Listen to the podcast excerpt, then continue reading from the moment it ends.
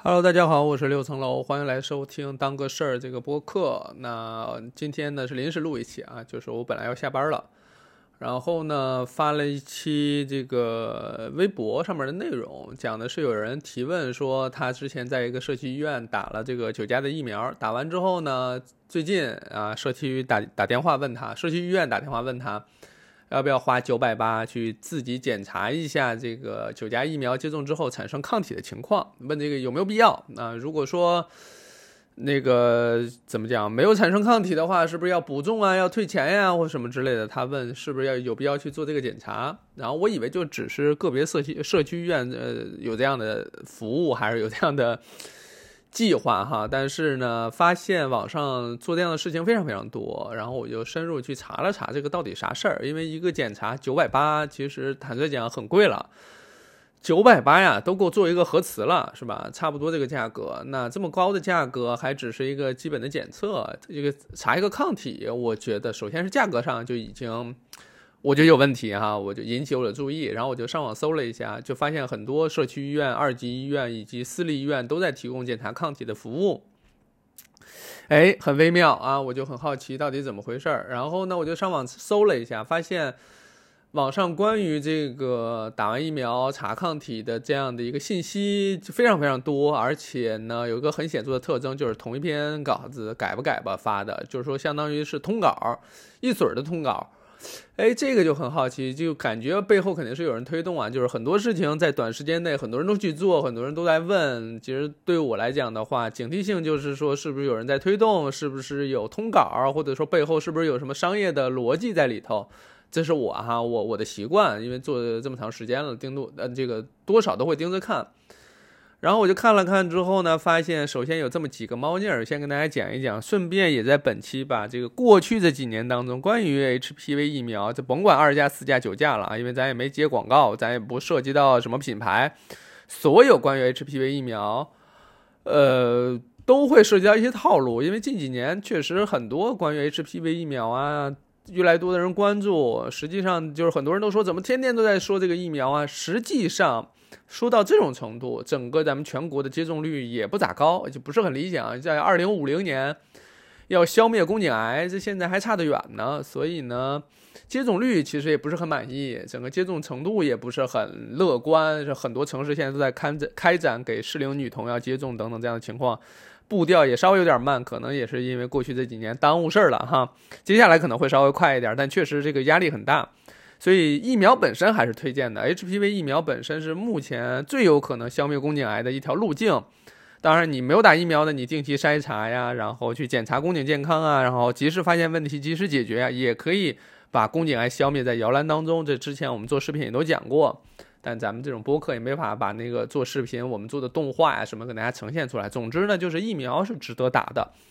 但是因为近几年一直在宣传疫苗，导致这个疫苗变成了某种紧俏的产品，呃，应运而生的就产生了很多这种一个很抢手的产品所附带的各种各样的套路啊，各种各样的这个技巧手法，或者说营销的策略等等就很多了。那么我们先说回来这个关于这个做抗体这个事儿哈，因为我研究了研究发现，首先我说了，这是都是。都是一些通稿，大家都会提到这个东西。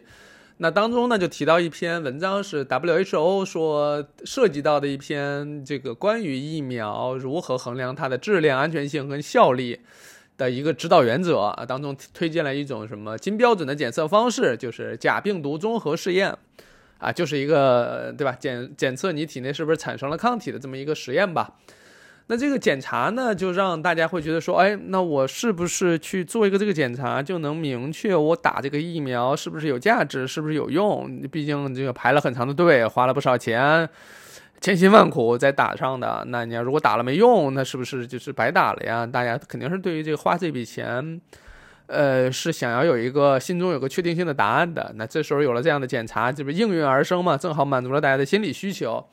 但实际上，这里边就出现一个问题，就是打疫苗它最终的价值或者它的作用到底是不是产生抗体？那抗体产生了，是不是一定就有价值？抗抗体越高，是这个健康的收益越高，还是怎么着？有很多这样的问题哈。那我就说，我先去看一看 WHO 的那那个所所谓的指导原则到底是啥意思。但其实那个指导原则当中确实提到了一些方法，就刚才比如说假病毒综合这个检测方式等等。但同时，人家那个这个指导原则里边也提到了，说没必要给大众去做做这个检查，尤其是这个大家花钱去做，就是更没必要了。为啥这么说呢？他说，首先这个检测本身是服务于实验室研究的，实验室研究研究什么呢？研究什么人群可能接种这个疫苗之后是无法产生这个抗体的。对吧？他是要去检查，在人群当中筛选出有个别人群是有这样的问题的，所以他们是接种疫苗是没有用的。我们要告诉大家，这是实验研究本身的目的。其实研究出来的结果就是本身存在免疫缺陷，就是你免疫应答有问题呀，免疫缺陷。的的一些慢性疾病啊等等，这是有可能。另外这个就是你感染 HIV 之后呢，可能你对于接种疫苗来讲也是有影响的。为啥？因为 HIV 本身也是破坏了你人体的这个免疫嘛。所以总之呢，都是如果说你免疫功能有异常、有问题、有疾病，那么打这个疫苗可能它的价值没有办法体现出来。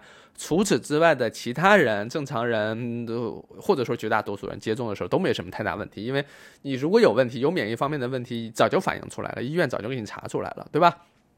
是这样一个情况。那这是这是本身实验室的目的，就做这个检查的目的。另外一个目的是啥呢？就是说，哎，比如说我们现在说这个疫苗，它现在有没有用，对吧？我们得通过多少年之后，比如说接种这个一个疫苗上市十年之后，我们查这个接种人群当中，你可能。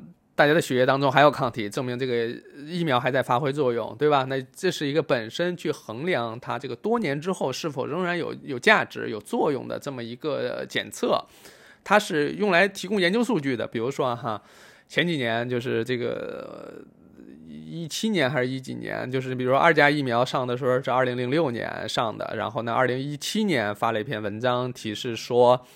这个疫苗在问世之后的十年之后，仍然还是有抗体的，证明它是有效的。这个会被人解读成啥呢？当然，就有一部分人解读成说，啊，那是证明这个疫苗只只有十年的有效期啊，那过了十年就没效了。不是这么解读的。就像说，这个疫苗问世以来，它到目前还还有还有效，但你具体什么时候无效，咱不知道。对，你还得看之后的数据。就就相当于说，一个小孩儿他现在十岁了。还活着，你只能说他，只能说他现在十岁了，但你不能说他的寿命只有十年，对不对？就这个意思。包括你有很多网上说的九价 HPV 疫苗，这个有效期只有五年，那这个有效期只有五年的数据也来自于 这个疫苗上市五年，说到目前为止疫苗仍然有效，它五年之后有效。那然后呢？你证明它就是什么？只有五年的有效期吗？就是这个是有网上有很多的错误解读。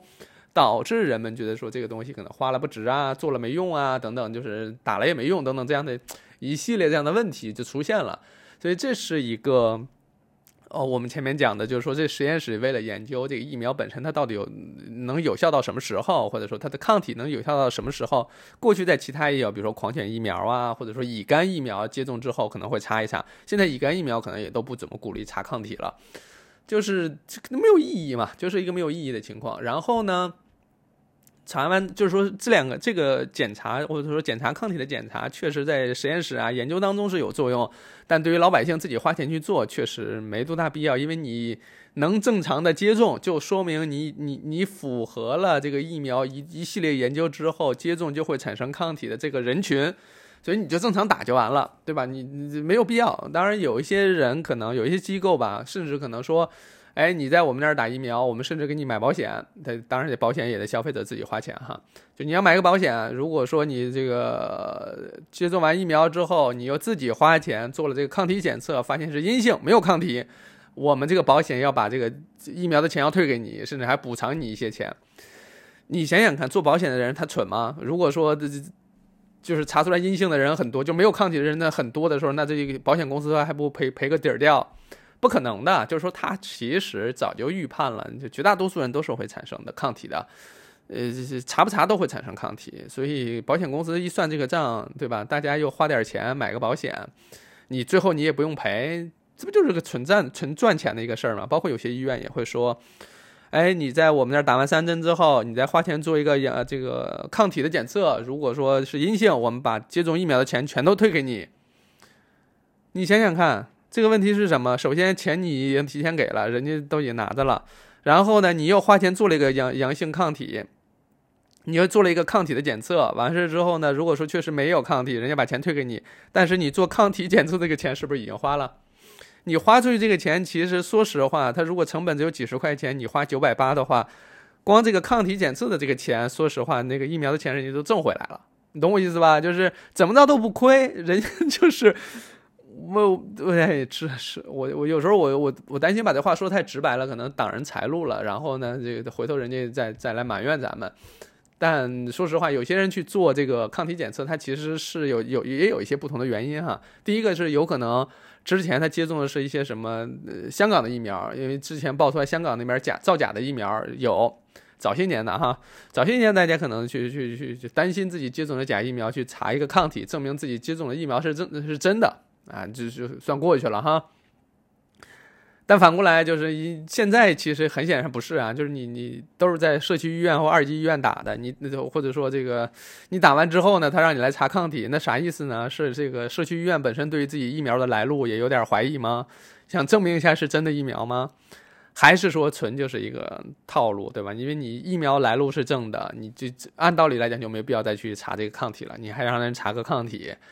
对吧？而且这个抗体本身，实际上说实话，目前的检测结果，无论是特异性还是这个这个叫叫什么，呃，精准度都存疑。存疑的情况下，就导致这个结果可能给你一个总数让你看一看，但它没有指导意义，它也没有办法作为一个准确的结论来来来让你下一步看怎么办。关键是没有下一步。你比如说啊，没有产生抗体，那你要补补种吗？补种首先是得自己花钱，第二，它补种它也不符合目前 WHO 建议的这个接种的要要求和规范。坦率讲，就是如果说不符合规范的话，没人给敢给你接种。接种如果出了事故的话，对吧？这机构就完了。所以呢，它首先它要符合接种流程，也就是意思就是说，你就算查出来没有抗体，没地儿打，没地儿补，就是这事儿就就就没有退路。所以这事儿是一个很现实的问题，我都觉得说，而且你就是查出一个没有抗体，你不花了钱，你也没没办法去补救它，你不就只剩焦虑了吗？所以这个事儿它确实是邪门儿哈，实话实说邪门。但是反过来，大家会说，那这 HPV 疫苗这这价值该怎么判断呢？首先我们说了，除了你前面不是那些。怎么说？就是免疫缺陷呀，或者说免疫问题的人群的话，你只要接种了，你正常人免疫问免疫应答产生了，是完全没有问题的。所以这不用怀疑这件事情，你你甚至不用不用有任何担心，你打了肯定是有的啊。呃，这是一点了。然后另外一点呢，就是说，呃，评价 HPV 疫苗它的一个价值。大家跟这个临床上的这种认知是不太一样的。大家认为有了抗体就算是疫苗有价值了，但其实不是，因为评价疫苗的价值最终是以衡量接种人最后发生 H 发生这个宫颈病变或宫颈癌的这个事情有没有发生这件事儿作为终点的。就是说，你只有这一辈子没有发生宫颈癌，或者是说没有发生这个宫颈病变，我们才会认为疫苗是有价值的。所以这个数据还在慢慢积累过程当中，还在看。因为当初接种的那些人，慢慢的数据显示，他们在人群当中的宫颈病变、宫颈癌的发生概率，确实是较没有接种的人而言大大降低了。所以这个才是衡量一个疫苗真正有价值的。你有了抗体，没有没有没有办法判断它的价值。所以我们临床上判断疫苗的价值是是这种方式，但大家可能理解的方式是不太一样的。包括有些人会说，那我这个抗体是不是越高，它的价值越高啊？其实也不是，因为每个人对于病毒的感知或敏感程度是不一样的，一这个抗体高也不代表说就是你的健康收益就越高，这个完全不划等号啊，就差得很远。呃，所以呢，从这个角度来讲的话，就是每个人对疫苗接种这个事儿确实衡量标准不一样，或者说认知也没有办法对齐。但我我坦诚的讲，就是如果说你确实觉得你不放心，你你你想去做。包括这个九百八呢，这小一千块钱对你来讲不是问题，你能承担，那我觉得 OK，没什么问题，我也不拦着，因为其实大家听一播客或看个微博，你谁能拦住谁呀？你要想去的话，都拦不住哈。所以呢，从这个角度讲，你想去就去，这这我也不不拦着不多说哈。但是你要说我我我看完听完你这个，我说没必要去了，或者说省钱了，我觉得也 OK 啊，能省点是点，因为现在挣钱都不容易。你你你花了也浪费哈，你还是花到刀刃上比较重要，这是想说的话了哈。那总结完这个之后呢，我们再来说几个就是常见的。呃，近几年吧，就是有一些这种套路，也顺便跟大家去分析分析。但顺便大家听完之后，可能也就知道了，有一些确实啊，当然有一些可能你之前没听过，就补补课。呃，最终核心就是说，一定要弄清楚咱们干嘛来了，就是咱们的目标就是把这疫苗接种了，别的都不管，没有别的那些这些那些的事儿，就是咱就是把这钱可丁可卯全都花在疫苗上，其他的一概不花就完了。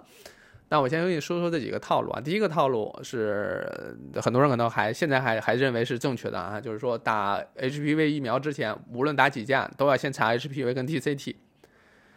HPV、TCT 这两项检查，光查一查花七八百，对吧？你查完之后，然后才能打疫苗。但实际上，无论是 WHO 还是咱们国家的政策，都是说了。接种之前不用查 HPV 跟 TCT，啥意思呢？就是你甭管这两个检查啥结果，你都能够正常接种疫苗啊，它疫苗都能发挥作用，对吧？因为你已经决定要打了，他就是怎怎么着他都能保护上你。但是你说他保护的效率有多少？那你难道说你有一个阳性了，然后你就不打疫苗了吗？因为你疫苗还能保护其他型啊，你肯定还是打，就是它不影响你的决策。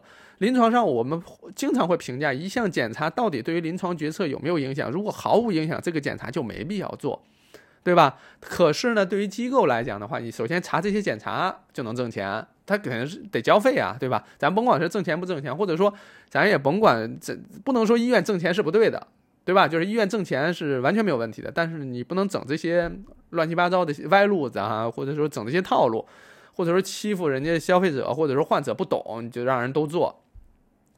问题就出在这个 TCD 上，哎呦，我跟你讲，做 TCT 这件事儿吧，就是但凡有个姑娘去查，她基基础知识知识，她这个 基础知识基础知识不是很扎实，然后呢，这个对于这个宫颈这块的知识没了解，或者说没看过老刘的科普，做了 TCT，医生跟你说你有宫颈糜烂啊，得治疗。打之前先治疗，哐哐先治疗，治疗这至少小一千两千得花出去了啊！这个花个三五百，这都算医院有良心，基本上都是这两千起，这么一千两千的这样这样这么个套路。好花，先把这钱花了，完了之后可能才会让你打疫苗。啥意思呢？这一套下来之后，就是医院想挣的钱已经挣完了，疫苗是不挣钱，因为对吧？国家规定的那个价格就那个价格，你你加价打加价，现在对吧？国家也在看。呃，会不会有风险呢？但你如果都都投放到一些治疗项目上啊，一些检查项目上，哎，那这钱挣的也就对吧？合情合理，没问题。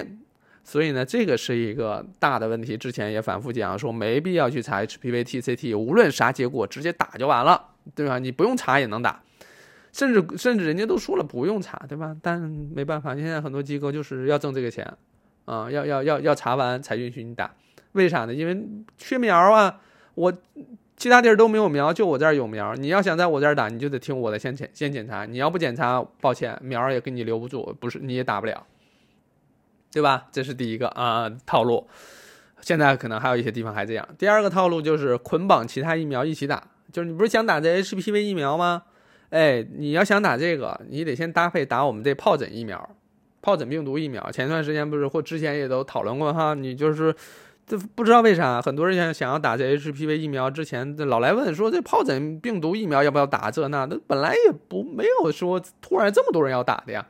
后来一问说哦，人家说了，就是你想打这个，你必须要捆绑打那个。你前面我说吧，就是说他当成一个抢手的商品的时候，是不是就得搞这个了？搞这个套路，有点像爱马仕的那个配货呀什么？就是你想要打这疫苗，可以，你先给我配两千块钱的货。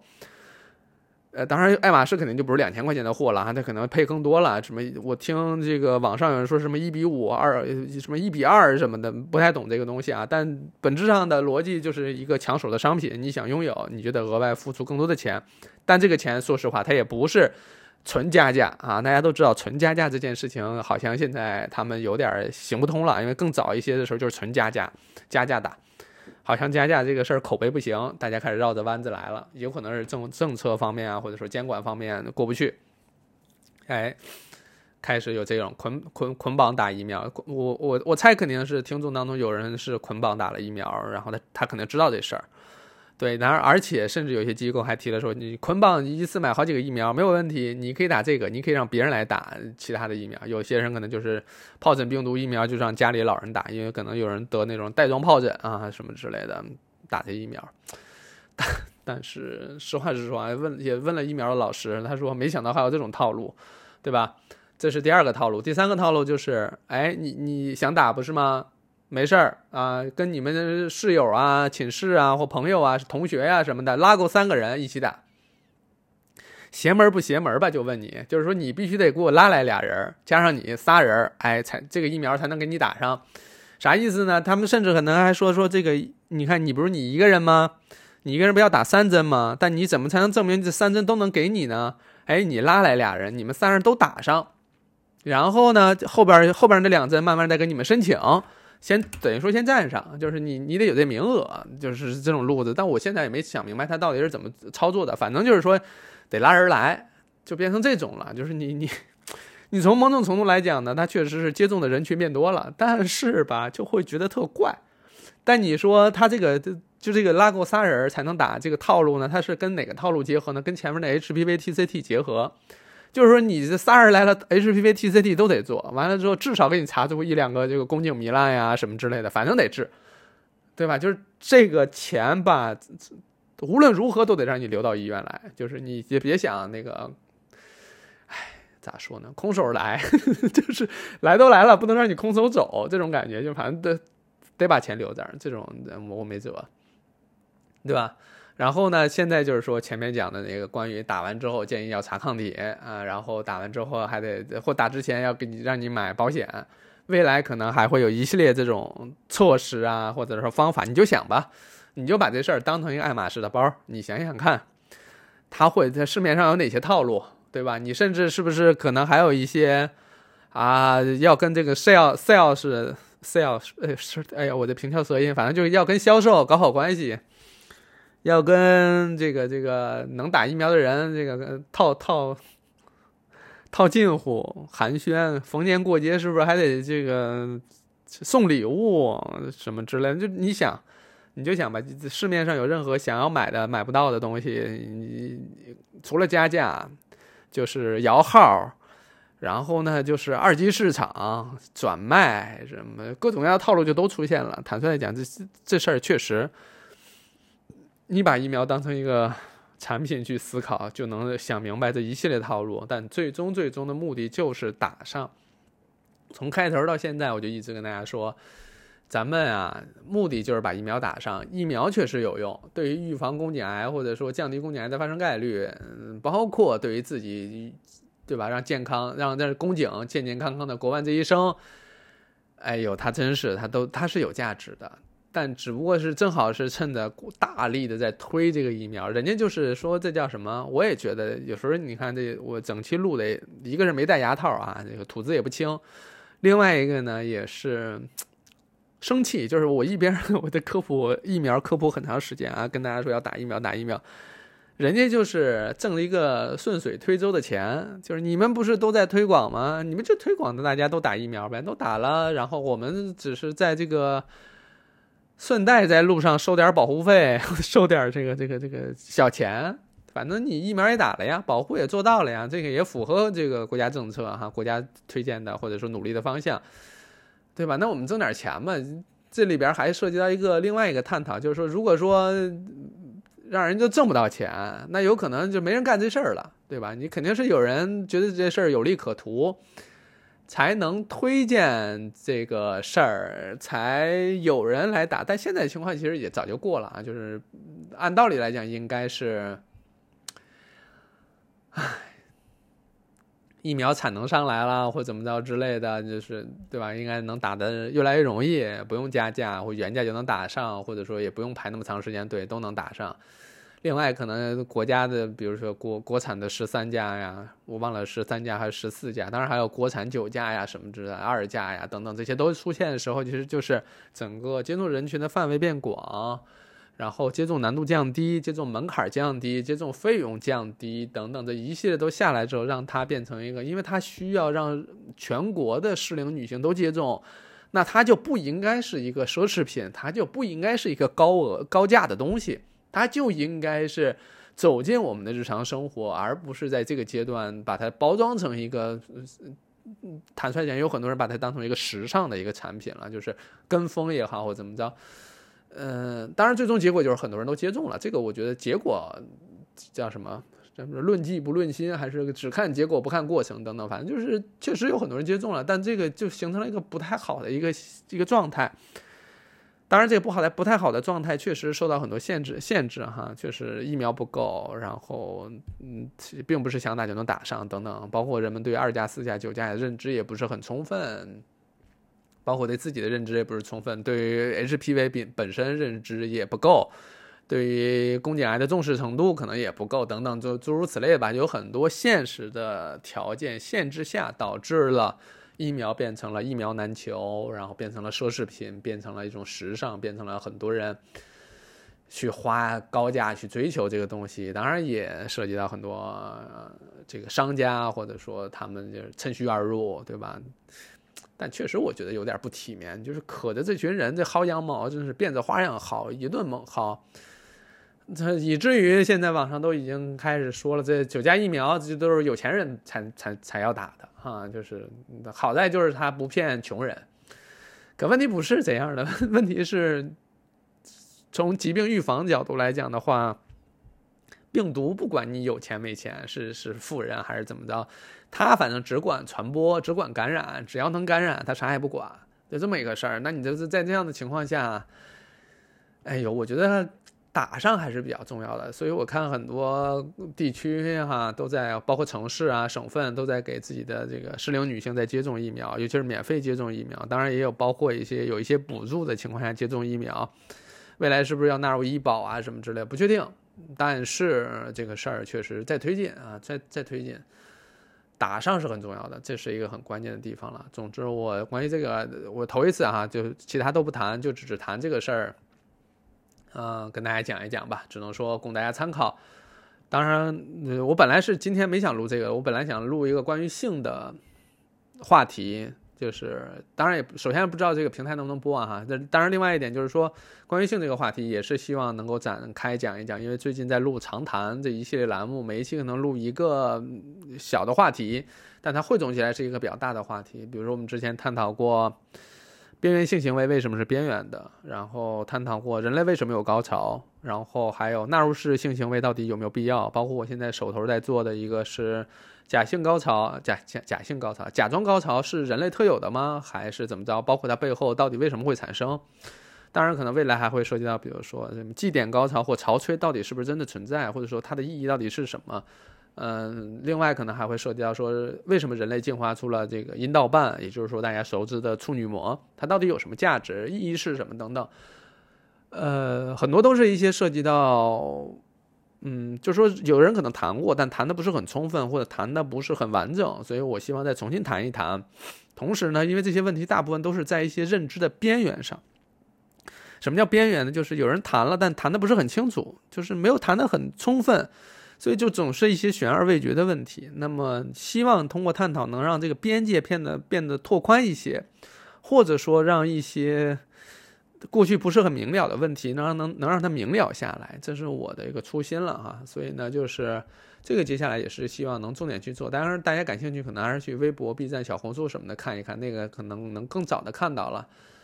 呃，当然，这个播客这块呢，我可能会一个更加汇总的，而非这个，包括也是更加自然的，就是对话式的讲出来，而不是那个，对吧？对对着稿子，然后对着大纲，因为播客我还是不太喜欢写大纲了啊。希望能够给大家讲一讲，也是希望能有个更加系统完整的参考，这是我个人的感受了。当然，如果对大家有作用，当然很好；如果没作用也无所谓，因为播客本身。陪伴的价值很高啊，因为当然这期确实陪伴性稍微差一点，因为我我我太着急了，我太着急想要把它讲出来了，所以供大家参考吧，好吧？那我们这期就到这里，感谢大家的收听，我是六层楼外这个世界，我们下期再见。哦，这期就是不到三十分钟啊，因为我之前刚听了那个峰哥跟简丽丽他们俩录的一期二十八分钟，我就觉得这个播客这件事情有时候也不是必须得奔着一个小时去，半小时二十分钟应该也行吧，反正看你们。如果说你们觉得半小时也行的话，你们评论区告诉我一声，我以后就不会说每次都要讲到想到一个长达一个小时的话题我再来录，可能半小时我也能录的话，可能能录更新频次能更高一些，没准儿啊，我只是猜想。总之就这样吧，那我们下期再见，拜拜。